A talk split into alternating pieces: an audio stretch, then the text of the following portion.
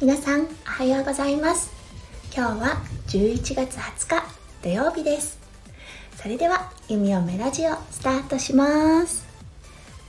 はい。実は明日弓嫁配信を始めて2ヶ月になります。ちょっと息子くんの声が入ってしまうかもしれません。もしかすると突入してくるかもですが。はい。2ヶ月を迎えるにあたり少しね自分の配信とか振り返ってみたいなと思ってこの配信をしております。まず私の収録スタイルに変化はあったかなってことを考えました。当初から台本っていう形で一字一句っていう台本は作り上げていないんですが箇条書きで今日話したいことはあの作っています。うん、ただどちらかというとこの2ヶ月でその箇条書きが書いてあるんですが見ることが少なくなりましたね。もう頭の中に今日話すことはこれとこれとこれみたいな感じで入っている感じがするので箇条書きの台本っていうのをあんまり見なくてもお話しできるようになった気がします。それがね2ヶ月で一番大きな変化だったかな。前はもう結構じーっと見て止めてはあ次はこれ話すんだみたいな感じでやってたんですが。あとですね変わったことは昔は話して止めて話して止めてっていうことをやってました。うん。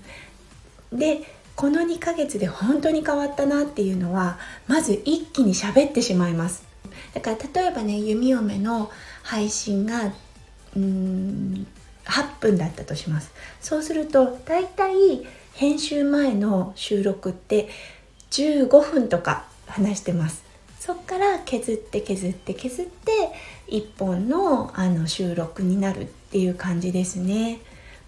なんでかっていうと止めてスタートすると声の感じが変わってしまうんですよね。最初の頃のあの配信を聞いてるとその感じで話していたのがいきなりなんか優しげな感じの声に変わったりとかしてちょっとね違和感があったんですよ。